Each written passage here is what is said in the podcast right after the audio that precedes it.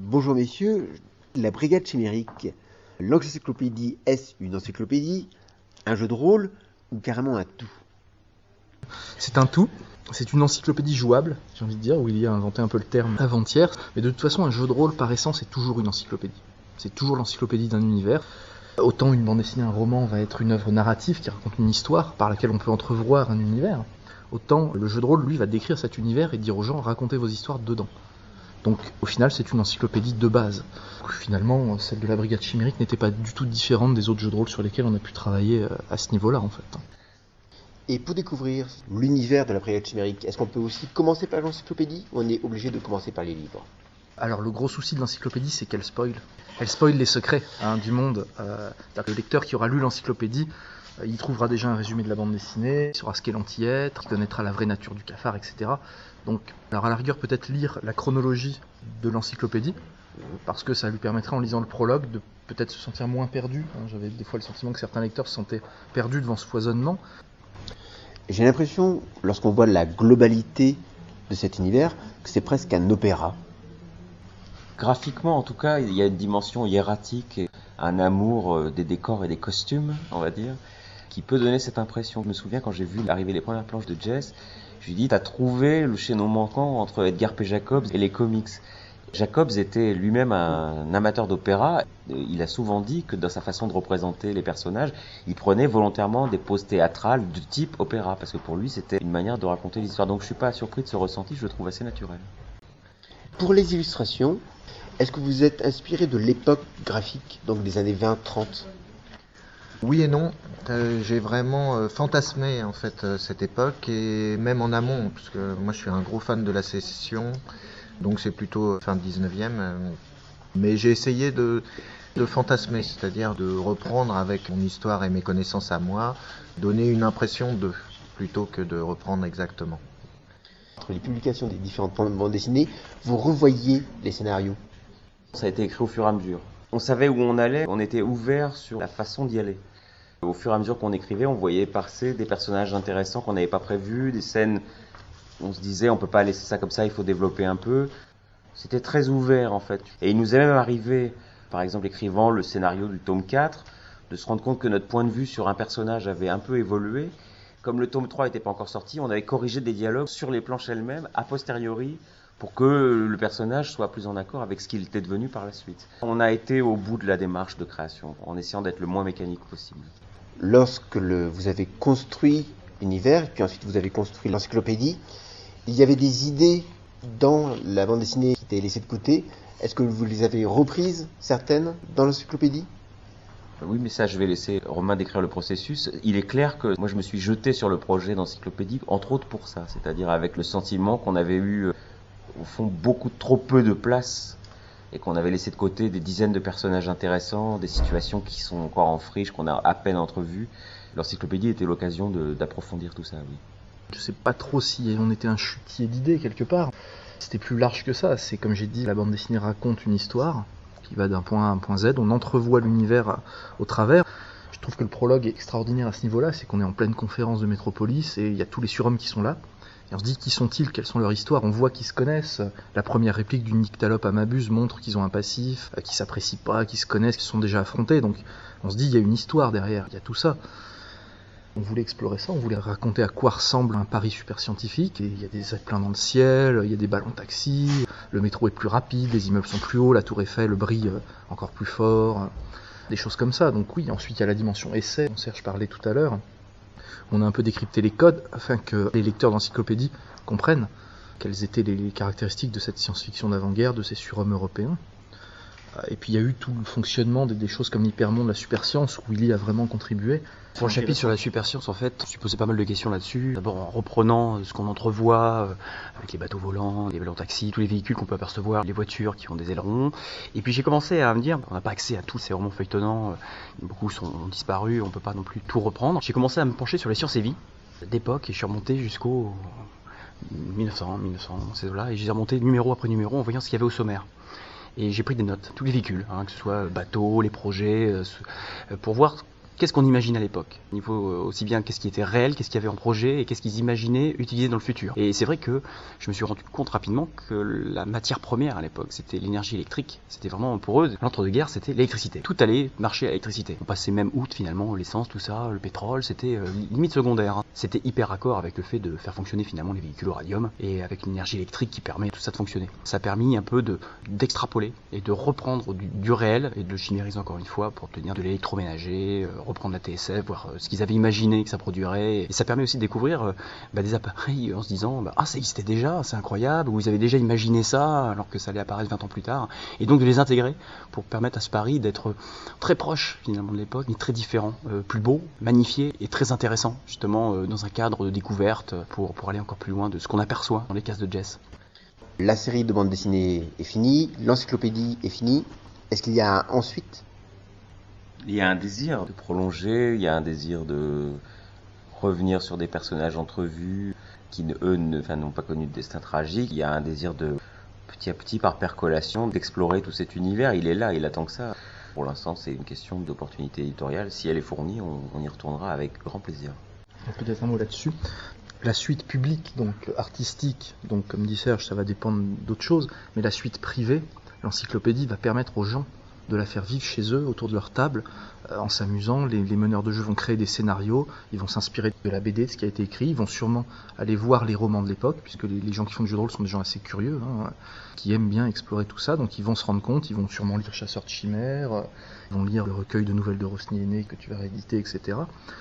Et chez eux, ils referont vivre des aventures super scientifiques, chimériques, autour de leur table, et, et ça poussera, à mon avis, peut-être une renaissance, puisque bon, on a vu que le jeu de rôle était souvent surtout actuellement un vivier de nouveaux auteurs. Il y a énormément d'auteurs actuels qui sont des anciens euh, du jeu de rôle. Donc qui sait, si parmi tous ces gens qui auront joué avec l'encyclopédie de la brigade chimérique, il n'y en a pas certains qui vont euh, devenir, qui sait, réalisateurs, scénaristes, dessinateurs de BD, romanciers, et vouloir continuer cette œuvre.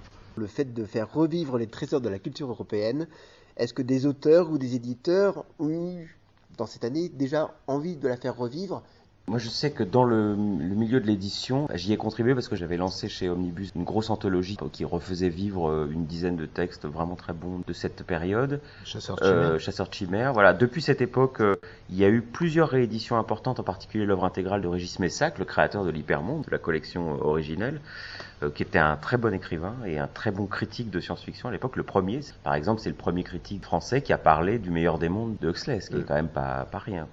Et il connaissait aussi bien la SF américaine. Il a été le premier traducteur des pulps américains en France. L'année prochaine, je réédite l'intégrale des textes SF de Ronnie Henné. Au Mouton électrique paraîtra un gros volume reprenant trois romans de Léon Grock, qui était un feuilletoniste de l'époque, l'un des plus intéressants. Et je crois que ça va continuer. Quant à l'ère du temps, par exemple, le fait que Christophe Gans fasse un Fantomas, je ne sais pas s'il va en faire, disons, une œuvre d'époque ou s'il va réactiver le thème euh, et le moderniser de nos jours. Mais je sais qu'on est arrivé à un moment de notre histoire culturelle où euh, on a vitalement besoin de retourner à cette période-là. Donc euh, la brigade, euh, euh, c'est pas tant qu'elle inaugure une méthode ou un système, c'est plutôt qu'elle elle désigne une direction. Elle dit voilà, tout n'est pas bon, mais, cet univers en tant que tel vaut encore le coup. Et surtout, il est fondateur pour nous. Et s'appuyer dessus nous permet de nous sentir chez nous et pas en train d'importer des codes américains qui, au fond, quel que soit le charme qu'on peut leur trouver ou le plaisir qu'on a à les lire, ne nous concernent que de loin. Une première au niveau éditorial d'avoir d'un côté les jeux de rôle, de l'autre côté le livre, qui se marient finalement aussi bien. Il y a eu finalement assez peu d'adaptations de bande dessinée en, termes de jeux de rôle. Peut-être, on a eu l'Enfeuse de Troyes, on a eu La Case des Métabarons.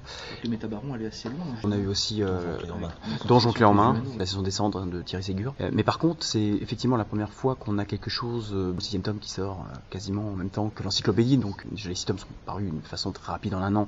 L'encyclopédie qui arrive en point d'exclamation derrière, ça c'est une grande première. Et puis, je pense que L'encyclopédie va aussi euh, très très loin, c'est-à-dire que ça a tellement dégagé de choses qu'on a quelque chose de très épais euh, et sur lequel on va vraiment pouvoir s'appuyer. C'est toujours utile, je trouve, dans un jeu de pouvoir se rapporter à une bande dessinée en disant, ben voilà, vous avez une aide de jeu rêvée, vous avez la bande dessinée si vous voulez la découvrir, ce qui, est très pratique finalement, puisque euh, souvent dans le jeu, les gens connaissent pas, ils, veulent découvrir, et ça c'est un point d'accroche génial, c'est à dire, est-ce que vous connaissez la bande dessinée? Oui. Ben, impeccable. Comme ça, on va pouvoir créer votre surhomme et on va pouvoir jouer tout de suite. Quoi. Vous connaissez l'univers. Donc ça, c'est ça, c'est bien. Ouais, ça, c'est bien. là, dedans il y, a quelque chose qui serait assez flatteur parce que c'est vrai que, par exemple, ceux qui ont adapté euh, Landfust et autres, ça n'a pas eu trop d'incidence sur l'œuvre en elle-même. Euh, Le jeu de rôle est en parallèle. Et moi, je serais très flatté, euh, enfin, j'ai pas trop envie non plus de m'avancer, mais que euh, Serge, Fabrice, Jess considèrent un peu l'encyclopédie comme une sorte de bible, finalement, de leur univers. Non, si, absolument. Et qui se disent dis. peut-être quand ils auront envie de recréer d'autres œuvres, qu'ils l'ouvrent et qu'ils se disent tiens, euh, dans la chronologie, voilà ce qu'on avait dit, et euh, à, c'était à partir de là. J'allais dire partir. même que si la BD ne s'était pas arrêtée là, c'est-à-dire euh, si le le livre était paru et que la BD continue, la BD aurait eu une influence sur l'écriture de la bande dessinée. C'est-à-dire qu'on se serait servi du matériel de l'encyclopédie pour euh, enrichir l'histoire. Et si on a la chance un jour de, de reprendre cet univers, l'encyclopédie nous servira de bible, comme le dit Stéphane. Et est-ce que les auteurs de la bande dessinée ont joué au jeu de rôle? Euh, moi, j'ai jamais joué au jeu de rôle de ma vie. Non, moi non plus. Ma fille m'a dit, quand elle a appris qu'il y avait un jeu de rôle, elle m'a dit est-ce qu'on jouera? Je sais pas. Dans les jeux de rôle, généralement, il y a un livre de base, puis il y a des suppléments. Est-ce que ce sera le cas? Faut demander à notre éditeur. Je ne peux guère en dire plus. euh, Il y a l'écran en tout cas. Il y a l'écran qui est sorti, l'écran de jeu qui contient une galerie de personnages euh, chimérisés hein, de l'époque, de littérature fantastique, et une magnifique fresque de Jess. hein. Tous ceux qui sont fans de la BD devraient l'avoir chez eux euh, en poster. En double. C'est déjà un travail de titan de faire cette bande dessinée 6 tomes en un an, mais en moins d'un an, c'est aussi un travail de titan de Oui, faire une Ah encyclopédie. Ouais, c'est- 256 c'est pages, en couleur, avec un système de jeu, et complètement illustré. Travail de titan, je ne sais pas. Disons que, comme le disait Fabrice, c'est vrai que nous, les auteurs de jeux de rôle, on est soumis à euh, des deadlines extrêmement euh, serrés, très souvent. On doit beaucoup travailler dans l'urgence. En plus, c'est pas notre métier. On a un vrai métier à côté, pour la plupart. Donc, on a l'habitude de travailler assez vite et bien. C'est pour ça, comme je disais tout à l'heure, j'ai sélectionné vraiment les gens dont je savais qu'ils seraient à la hauteur de la tâche, parce que j'avais la Talente, j'avais son détour, j'avais les auteurs de la bande dessinée qui comptaient quelque part. hein. C'était sur nous, c'était une pression. Donc, je voulais vraiment les meilleurs dans l'équipe. Après, je sais pas si moi je peux me considérer comme un meilleur, en tout cas le meilleur pour sélectionner les meilleurs. Mais euh, en un an, on a déjà bouclé des projets qui se passaient moins bien, qui étaient peut-être plus complexes parce qu'on n'était pas aussi bien soutenu, que ce soit par l'éditeur ou les auteurs originels. Euh, mais Sans Détour nous a offert des conditions de travail absolument euh, géniales. À ce niveau-là, je pense qu'on sera tous d'accord. On a eu euh, quasi un an de travail assez facile, une période de relecture qui nous a permis vraiment d'éliminer toutes les fautes, les coquilles, la maquette euh, qui a été faite euh, également euh, suffisamment en Christian aussi pour le, le- qui est travail, magnifique, elle magnifie ouais. tout ce qu'on a fait. C'est la première chose que les gens verront en ouvrant d'ailleurs. Avant les textes, avant les dessins, ils verront comment tout est agencé. Donc à ce niveau-là, je crois qu'on peut pas se plaindre par rapport aux conditions qu'on connaît habituellement. Tout le monde a voulu mettre les moyens, le temps pour que le produit soit beau, bien et exempt de- d'erreurs. quoi. Moi, je j'écrivais pas, je donnais les ordres. hein, donc euh, c'était moins dur pour moi. Ça te fournit beaucoup de temps, euh, on va dire, pour se faire plaisir, parce que déjà c'est avec un contexte riche, et pour faire euh, ce qu'on aimait. Donc ce qui me concerne, c'était le scénario qu'on trouve à la fin du livre de jeu de rôle, pour qu'il puisse être utilisé directement. Et donc partir euh, sur quelque chose de, quand même d'assez différent de ce qu'on peut avoir dans la bande dessinée, dans le sens où on va commencer sur un contexte parisien et partir sur ensuite sur quelque chose d'assez, euh, on va dire, exotique sans gâcher l'intrigue. Et là-dessus, avec enfin, largement assez de temps pour travailler, euh, des gens pour répondre aux interrogations qui pouvaient surgir. Donc c'était vraiment très agréable. Précisons que la Talente nous envoyait les, les tomes de la BD en avant-première, hein, ce qui nous permettait, Jess nous mettait les planches à disposition, Serge nous envoyait les scripts, donc euh, on avait toute la matière. En fait, on a travaillé en amont de la conclusion de la BD. Moi, je rajouterais pour ma part qu'effectivement, comme pour mes collègues, c'était des conditions de travail très appréciables. Euh, J'ai pu euh, travailler sur peut-être les parties qui étaient les moins exposées au niveau de la bande dessinée. Donc, j'ai complété ça par quelques recherches historiques, euh, des lectures des romans de l'époque, ce qui m'a vraiment permis de détailler tout ça. On a eu le temps pour bien travailler nos textes, les faire relire, faire interagir ce qu'on pouvait inventer les, les uns les autres. Voilà, une bonne coopération. Contrairement à ce que ça peut paraître, oui, relativement de temps pour bien poser les choses, bien y réfléchir, échanger par mail, par forum euh, et tout ça. Comme Serge le- l'expliquait, c'est vraiment euh, un projet sous une bonne étoile. l'encyclopédie en fait partie. Tout s'est bien enchaîné, avec un délai, euh, oui, tout à fait raisonnable, suffisant, et euh, avec du temps pour retravailler, rajouter des idées. euh. Et au niveau du système de jeu, pareil, puisque s'adresser à des gens qui ne connaissent pas forcément le jeu, donc partir sur quelque chose de simple, et en même temps de bien décrit, par exemple, pour pouvoir créer son personnage, avoir des pouvoirs suffisamment décrits pour être libre, et en même temps bien encadré, pour pas être totalement perdu. Avec beaucoup d'exemples, et on s'est bien amusé, puisqu'encore une fois, les exemples sont tirés souvent bah, d'œuvres de ce qui a permis d'aller encore. C'est-à-dire que même quand on lit le système de jeu, finalement, on continue à découvrir des choses.